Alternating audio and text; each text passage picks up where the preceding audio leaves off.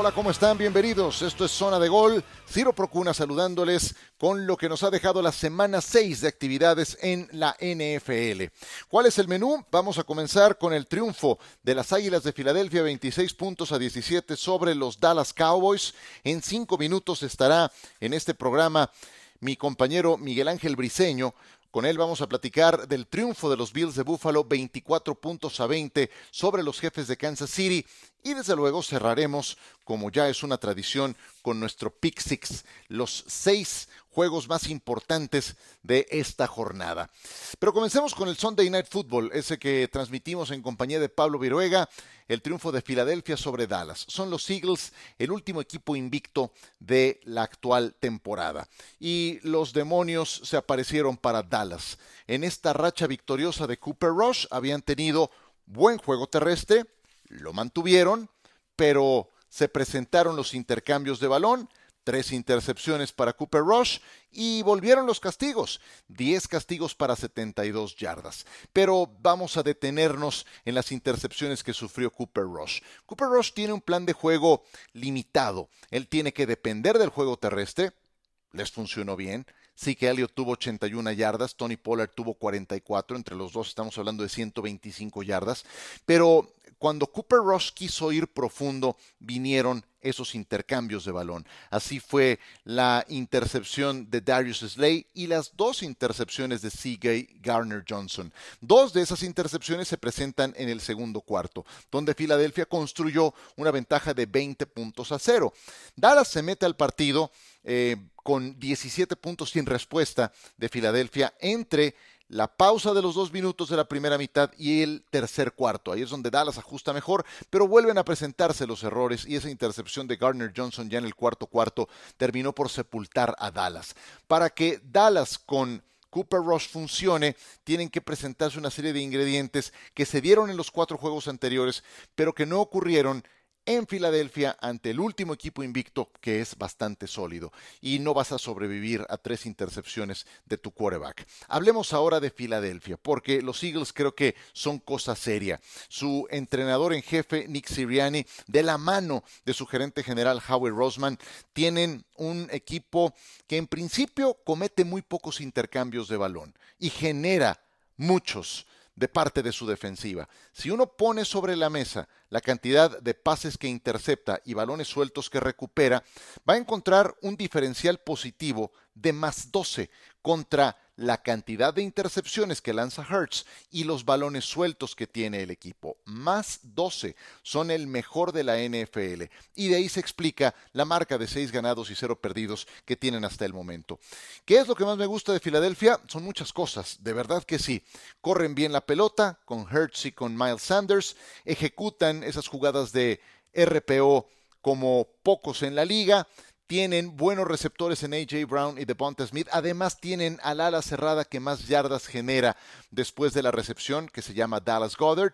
Y de todo esto, además de lo que ya comenté de la defensiva, que genera un montón de intercambios de balón, cuando uno ve el plantel que han reunido, es una amalgama de jugadores jóvenes de 25 años o menos, dinámicos, talentosos, como Jalen Hurts de 24 años, Devonta Smith 23, Quest Watkins 24, AJ Brown 25, con otros jugadores experimentados como Jason Kelsey, el centro, mejor centro de la liga, 34 años, Lane Johnson, tackle derecho, eh, que ayer salió lesionado, por cierto, 32 años de edad, otros veteranos en la defensa como Fletcher Cox, 31 años, Brandon Graham, 34, que fue aquel que hizo la captura de coreback a Tom Brady en el Super Bowl 52 en los minutos finales para amarrar la victoria.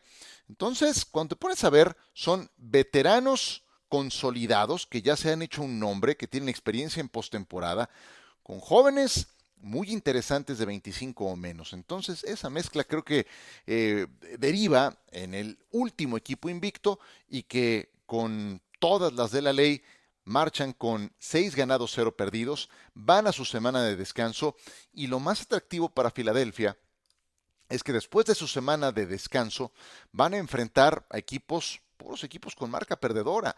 Y hasta mediados del mes de noviembre es que tienen programado un partido contra un equipo que tiene en este momento marca ganadora. Después de la semana de descanso, Filadelfia va a enfrentar a Pittsburgh, va a recibir a los Tejanos de Houston, va a enfrentar al equipo de Washington y hasta el 20 de noviembre contra Indianapolis. Así es de que tranquilamente podríamos estar hablando ese fin de semana en que el juego en México se va a llevar a cabo, en que siguen invictos los Philadelphia Eagles. Y de parte de Dallas, pues creo que podrán tomarse con calma esta semana la decisión de si regresa o no Dak Prescott. Eh, y estará en función a que esté al 100%, que verdaderamente esté al 100%. Eh, y cuando vuelva Dak, creo que el plan de juego tiene que seguir muy semejante. ¿eh? Tampoco es que vamos a lanzar la pelota un montón. No, no, no. Creo que también con Dak Prescott tiene este equipo que priorizar el juego terrestre, tiene que priorizar el control, el manejo del reloj de juego y que su defensa sea la que vaya dictando el orden del partido. Muy bien, vamos a una breve pausa. Saludamos a Miguel Briseño. Platicamos con él del juegazo de la semana entre los Bills de Buffalo y los jefes de Kansas City.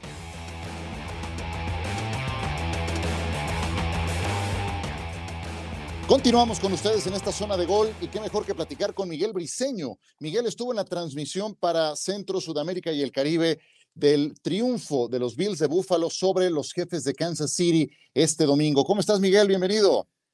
Muy bien, Ciro, un gusto saludarte y, todavía tratando de, digerir lo que pasó en, en, Arrowhead, porque fue un gran partido, tal vez no el tiroteo de puntos, de hecho se hacen las bajas y cubre Bills, la línea de dos o dos y medio según la hayan agarrado, eh, en un partido muy intenso y que nos deja el sabor de que indiscutiblemente estos dos equipos se van a volver a ver las caras más adelante en la campaña.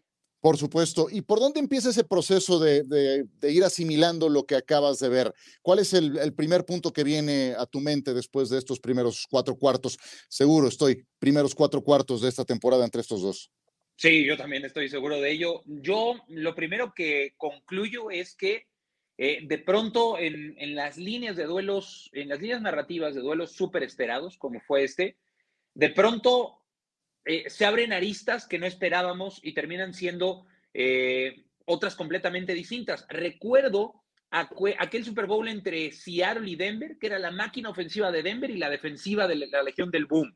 Y terminó siendo la ofensiva de Seattle contra la defensiva de Denver, ¿no? Acá esperábamos duelo de ofensivas y fue duelo de defensivas. O sea, en realidad el marcador es 24-20 y eh, aquí es donde eh, sí hay que destacar la, adición de un jugador como Von Miller para los Bills de Buffalo.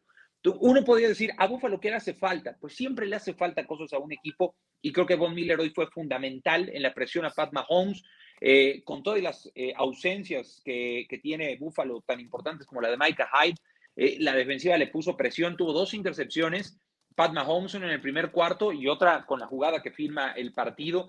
y creo que al final Sí, Josh Allen, tres pases de anotación. Sí, Josh Allen con carreras fundamentales, pero es la defensiva de los Bills la, que pone, digamos, el músculo para esta victoria que es importantísima de cara a la postemporada.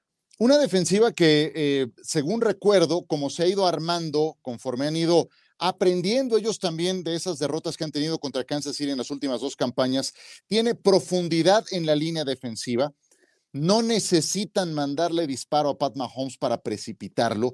Y entonces pueden hacer rotaciones de los frontales defensivos, sumaron a alguien como Von Miller, y por si fuera poco, pueden ir sanando, pueden ir mejorando en la defensa contra el pase, porque van a ir recuperando algunas piezas de jugadores titulares. O sea, a lo que voy con todo esto es que la defensa de Búfalo, ¿crees que pueda jugar mejor conforme avance esta temporada? Yo creo que sí. Eh, de entrada, por recuperar esas piezas, siempre un equipo lo, va a agradecer, aunque la de Hyde no la va a tener eh, porque está fuera todo el año, sí algunas otras más.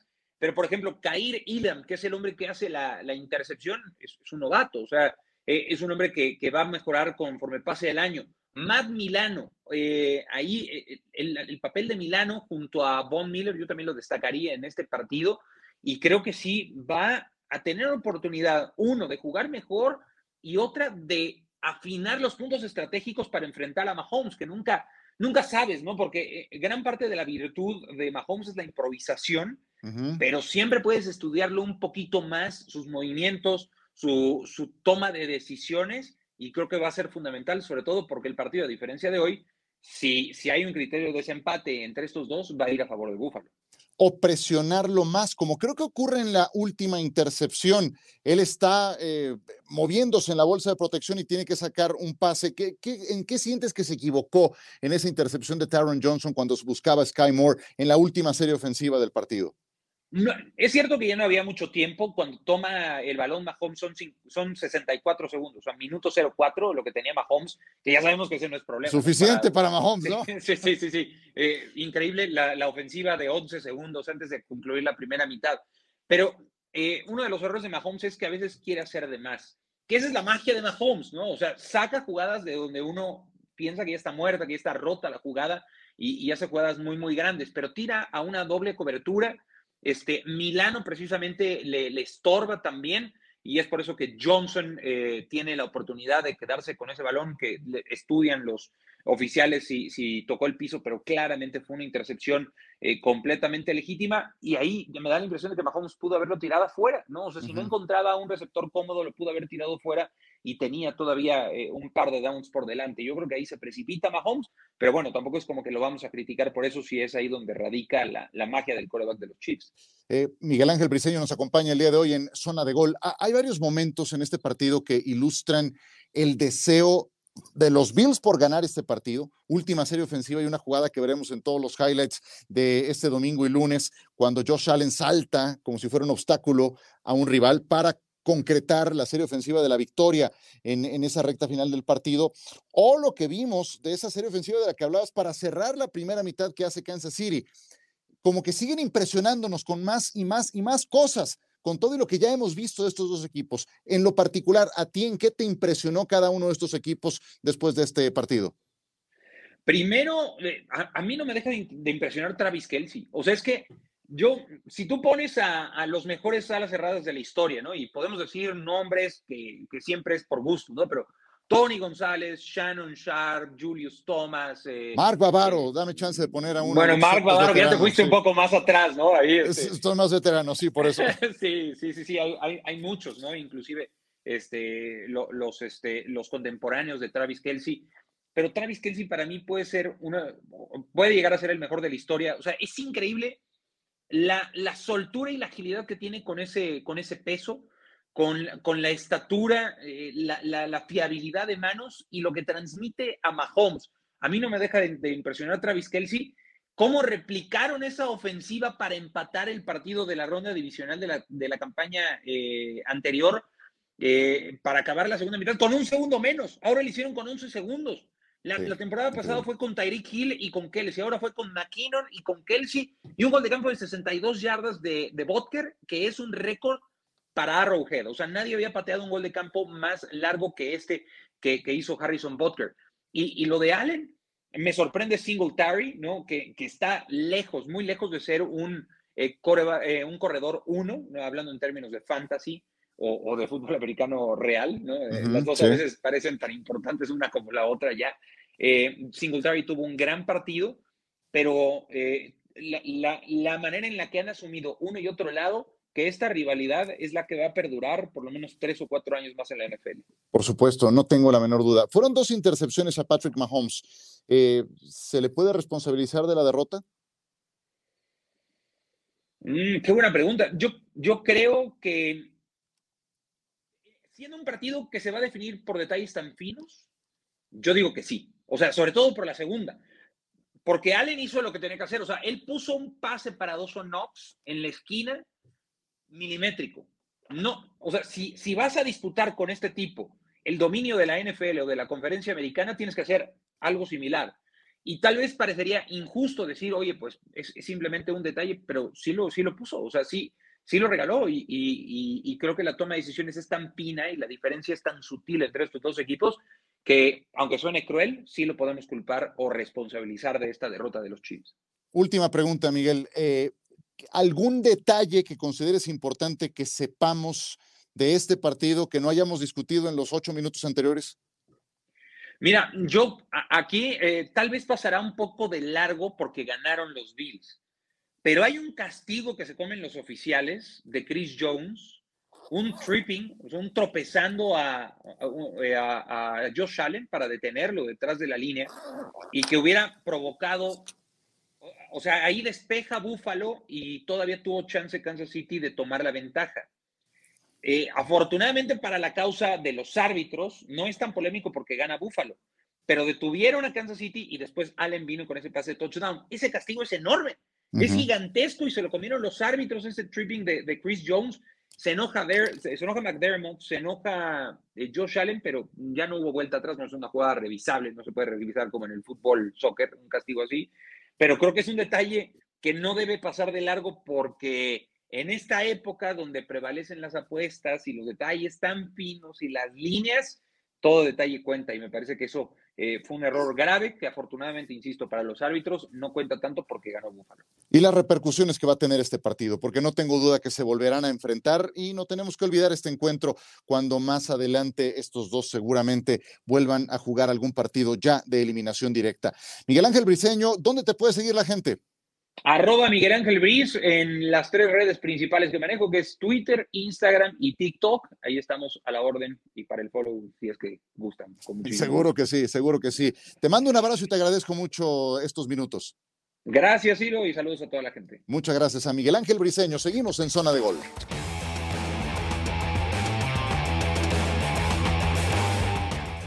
Muchas gracias a Miguel Briseño por habernos acompañado en esta emisión de Zona de Gol. Y nosotros eh, continuamos con nuestro Pick Six, los seis partidos de esta semana que vale la pena destacar. No quiero dejar de señalar algunos temas adicionales del Bills contra Chiefs. Es un juego tan importante que creo que merece que le dediquemos un par de minutos más. Eh, Josh Allen vuelve a demostrar que no lo intimida Kansas City que no lo intimida jugar en Arrowhead Stadium. Si ponemos juntas sus últimas dos exhibiciones en casa de los jefes de Kansas City, lleva 753 yardas aéreas y 6 pases de anotación. Lanzó 3 en este partido del domingo. Allen llegó a completar 13 pases de manera consecutiva. Con todo y el escándalo de Arrowhead, la gente que estaba totalmente entregada, Josh Allen dejó ganado el partido divisional de los playoffs de la temporada pasada con 13 segundos en el reloj. Había lanzado cualquier cantidad de pases de anotación y fue la defensa la que permitió a los Chiefs empatar aquel partido y la que no los pudo contener en tiempo extra. Ahora la defensa de Buffalo fue la que logró contener al equipo de Kansas City, la que se impuso con esas dos intercepciones a Patrick Mahomes, una de Kair Elam en la zona de anotación y otra de Taron Johnson para amarrar el triunfo de los Bills. Vean nada más la importancia de jugar defensa. Y Buffalo tiene a una de las mejores de la liga y tiene a Von Miller que consiguió dos capturas de coreback. Para eso lo trajeron a los Bills, para aparecer en juegos de esta importancia contra rivales de alto octanaje. Buffalo es un mejor equipo que el de la temporada pasada, lo demostró, siguen estando muy parejos como hablábamos con Miguel, pero ese paso al frente que han dado los Bills les hace estar ahora por delante de los Chiefs con el criterio de desempate a su favor y en caso de un eventual enfrentamiento en postemporada, pues eh, haber eh, hecho su tarea, al menos en temporada regular, para poder ser locales a menos de que Kansas City los supere en marca. Eh, la rivalidad entre Josh Allen y Patrick Mahomes continúa, creo que llegó para quedarse, es la nueva gran rivalidad de la NFL, entregando unos capítulos espectaculares como este, el de el domingo va a la cuenta y seguramente vendrán muchas más. Número 2, Tampa Bay pierde ante Pittsburgh 20 puntos a 18. Terminó la racha de 12 victorias consecutivas de Tom Brady contra quarterbacks novatos. Aunque Kenny Pickett no fue quien concluyó el partido, la racha de Brady terminó, que para el caso es lo menos importante. Tampa no termina de carburar en esta campaña. Hay escenas de Tom Brady gritoneándole a su ofensiva en, la banca porque no estaban saliendo las cosas. Eh, en realidad es Mitchell Trubisky el que tuvo el relevo exitoso de un Kenny Pickett que sale por conmoción, estará en el protocolo, ojalá pueda estar listo para el partido de domingo por la noche contra los Delfines de Miami. En el cuarto cuarto, Trubisky completó 5 de 5 para 108 yardas y un touchdown muy sólido este relevo. Eh, el pase a Chase Claypool fue clave, la aparición de este egresado de Notre Dame fundamental para sacar adelante este triunfo. Pittsburgh cortó una racha de cuatro derrotas de manera consecutiva, evitó su peor inicio en 34 años y lo hicieron pese a que no tenían a cuatro de sus cinco mejores jugadores a la defensiva, incluyendo al safety Minka Fitzpatrick. La clave estuvo en que Pittsburgh fue capaz a la defensiva de frenar al ataque de Tom Brady en la zona roja, es decir, dentro de la yarda 20. Tres veces, tres veces ingresaron a la yarda 20 los Bucaneros de Tampa Bay y las tres veces terminaron con goles de campo de Ryan Sukop en vez de touchdowns. Cuando anotas goles de campo en vez de touchdowns ingresando a la zona roja, estás en problemas. Fue lo que le pasó a Tampa Bay, que pierde un juego en el que eran favoritos por nueve puntos y medio según Las Vegas. Pittsburgh hizo la hombrada y ganó en casa. Baltimore 20, los gigantes 24. Este sigue siendo para mi gusto el mejor ejemplo del concepto coacheo. Lo ilustran los gigantes de Nueva York con Brian Dable y también con Don Martindale. ¿Quién es Brian Dable? Es el nuevo entrenador en jefe de los gigantes, por si ustedes no, no lo ubican. Él era el coordinador ofensivo de los Bills de Buffalo. No se entendería el desarrollo de Josh Allen eh, cuando llegó a la NFL como novato a lo que es hoy, esa arma de destrucción eh, que es el quarterback de los Bills. Bueno, eso se logró gracias a Brian Dable. Y no se entendería lo sólida que fue la defensa de Baltimore durante años sin Don Martindale, que es el actual coordinador defensivo de los Gigantes de Nueva York. ¿Dónde se nota la mano de Brian Dable? En un tema que ya he señalado en otras ocasiones, Daniel Jones era una máquina de cometer errores, balones sueltos, pases interceptados. Lleva dos, lleva dos intercepciones en toda la temporada. Y eso que no tiene grandes receptores abiertos, que no tiene... Eh, tiene a Saquon Barkley, que está sano y es un gran diferenciador, pero es su único eh, golpe de knockout. Daniel Jones ya no comete los errores de antes, porque no quiere hacer más de la cuenta. Entonces eso lo tiene bien entendido, eso se llama coacheo, gracias a Brian Dable. Y la intercepción que sufre Lamar Jackson a dos minutos del final es lo que le abre la puerta a los gigantes. Eso lo provoca la defensa de Martindale. Saquon Barkley eh, logra el touchdown y consigue la voltereta. Y luego Kayvon Thibodeau logra su primera captura de coreback con un balón suelto. Thibodeau fue la primera selección colegial o selección de primera ronda que tuvieron los gigantes. Dos en eh, el último draft, en esa primera ronda que les están funcionando de maravilla. Cuatro victorias en las que los gigantes eran desfavorecidos en las apuestas, incluyendo este duelo contra los Ravens, que daban cinco puntos y medio. Es el mejor inicio para los Giants desde el 2009, después de seis juegos. Y si los Giants ganaron, los Jets lo hicieron también. Tres victorias consecutivas de los Jets de Nueva York, que están con cuatro ganados y tres perdidos. Ahora fueron a ganar a Lambeau Field, a la casa de Aaron Rodgers. En esos tres encuentros, la base para los Jets ha sido juego terrestre.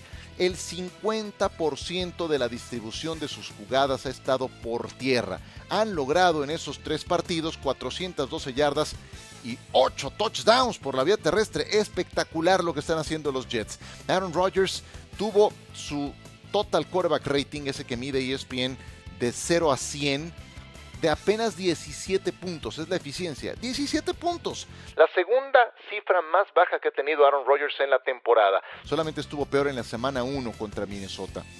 Pues Rodgers y LaFleur jamás habían registrado derrotas consecutivas, hasta ayer. Iban 10 ganados, 0 perdidos en el siguiente partido a alguna derrota. ¿Qué fue lo que pasó aquí? La defensa los frustró. Cuatro capturas de coreback le pegaron en serio a Aaron Rodgers. Dos de Quinn Williams dejaron a AJ Dillon por debajo de las 50 yardas y los Packers se están convirtiendo en uno de esos equipos que si la defensa admite 27 puntos como en este partido, su ofensiva no tiene una respuesta al mismo nivel. Si no funciona el juego terrestre, no hay explosión ofensiva. Su líder receptor fue Robert Tonyan, su ala cerrada. Ya estamos en octubre, los Packers no son los de antes, Aaron Rodgers no avanza en la química que necesita tener con sus receptores abiertos. Y pues este divorcio, este divorcio no, no ha terminado bien, mientras Davante Adams la pasa mal en Las Vegas con los Raiders. Habrán visto la escena que ocurrió al final del Monday Night Football contra los Chiefs. Lo demandaron por empujar a un empleado independiente que estaba trabajando al final del partido. Este va pasando, lo empuja, lo tumba, eh, está demandado. Eh, Aaron Rodgers ahora se ha puesto con marca de tres ganados, tres perdidos. No encuentra alguien, ya no digamos que pueda llenar el, lugar de, de Davante Adams, ni siquiera que se acerque. Tres ganados, tres perdidos. Le vienen tres salidas consecutivas en Washington, ganable. En Buffalo, mm, no. En Detroit, también ganable, pero también era ganable este partido contra los Jets, ¿no es cierto? Y lo perdieron en Lambeau Field. Em, genera dudas, Green Bay. Genera dudas y con justificada razón. Número 5, Cincinnati. Ya decíamos, Cincinnati había perdido tres partidos en la última jugada del encuentro, con patadas de gol de campo, y vinieron de atrás para ganarle a los Santos de Nueva Orleans 26 puntos eh, a 24. Perdían. Em, y bueno, eh, es que cuando estaban en, ese, en, ese, eh, en esa desventaja, Nueva Orleans fue que le abrió la puerta a Cincinnati. El pateador de despeje de los Santos se manda un despeje de 26 yardas. Por Dios, 26 yardas nada más. Acto seguido viene un pase touchdown de Joe Burrow a Jamar Chase que se escapa 60 yardas. Esto en los últimos dos minutos del partido.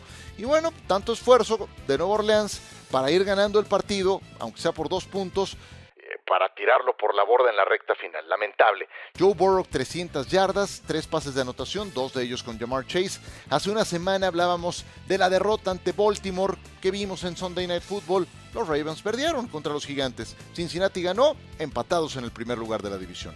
El criterio de desempate le favorece a Baltimore. Falta que jueguen en Cincinnati. Confío en los Bengals. Creo que van a ganar esta división viven, les tengo confianza y le ganaron con merecimiento a Nueva Orleans. Seguramente Jamar Chase, Joe Burrow se inspiraron de volver al Superdomo donde fueron campeones nacionales cuando eran exitosos universitarios con Louisiana State. Y número 6 para terminar, eh, voy a dedicárselo más que un juego a los equipos de la División Oeste de la Conferencia Nacional. Perdió San Francisco en Atlanta, ganó Seattle a Arizona ganaron los Rams a Carolina, con lo que tenemos triple empate en el primer lugar de esta división. 49ers, Rams y, Seahawks tienen marca de 3 ganados y 3 perdidos. Arizona, 2 ganados y 4 perdidos. La decepción hasta el momento. Vamos a ver, ojalá levanten los Cardinals porque vienen a México y, queremos verlos eh, en buena forma. San Francisco tiene disminuida la defensiva. Sin Emmanuel Mosley sin Nick Bosa se comieron 28 puntos de los Falcons. Además, dos intercepciones a Jimmy Garoppolo. Necesitan recuperar algunas de sus piezas, especialmente a Nick Bosa. Emmanuel Mosley fuera por toda la temporada. Los Rams le ganaron a uno de los peores equipos de la liga, a los Panthers, pero no salieron ilesos. Ahora tienen lesionado al liniero ofensivo Joseph Noteboom. Es una miseria la línea ofensiva que tiene eh, Matthew Stafford para protegerle. Se siguen cayendo a pedazos y, bueno, Cam Akers no jugó este partido. Los Rams tienen un montón de problemas a la ofensiva especialmente. Y el caso más sorprendente en el que me voy a detener el último minuto de este podcast tiene que ver con los halcones marinos de Seattle. ¿Extrañarán los Seahawks a Russell Wilson? Todos dábamos por un hecho que sí lo iban a extrañar y que van a estar arrumbados en el último lugar de su división. Bueno, tienen tres ganados, tres perdidos. Nada mal. ¿Qué tal si comparamos cómo le ha ido a Geno Smith y a Russell Wilson? Yardas promedio por partido. Ahí están parejos. Russell Wilson 250, Geno Smith 250. Parejos. Pases de touchdown. Russell Wilson 4, Geno Smith 9. Eso se lo estoy diciendo antes del juego del Monday Night. Pero Wilson lleva 4, Geno Smith lleva 9, más del doble. Intercepciones. Gino Smith, ya con un juego más, dos intercepciones. Russell Wilson, con un juego menos, tres intercepciones. Y lo que me parece más escandaloso, porcentaje de completos. Russell Wilson, 59. Cualquier número por debajo de 60 es mediocre. Gino Smith, 73. 73%. Repito esto último. Porcentaje de pases completos, Russell Wilson 59, Gino Smith 73. Un divorcio que no le fue bien a Russell Wilson, no le está yendo bien a los Broncos, veremos qué pasa en Monday Night, y que sí está funcionando para Gino Smith, que esperó una oportunidad de este tipo. Hasta el momento no extrañan a Russell Wilson. Vamos a ver quién llega más lejos. Falta la parte más importante de la temporada. Y aquí eh, solamente nos queda tiempo para despedirnos, para agradecerles su atención. A nombre de Fabiola Navarro, que estuvo en la producción de este podcast, como cada semana, Ciro Procuna, les agradezco el favor de su atención. Gracias por suscribirse, por descargar este podcast. Estaremos dentro de una semana. Esta vez no tendremos entrega el eh, viernes, como ya se estaba haciendo una costumbre, pero volveremos el lunes con más de la NFL en esta zona de gol. Les dejo un abrazo, muchas gracias y hasta pronto.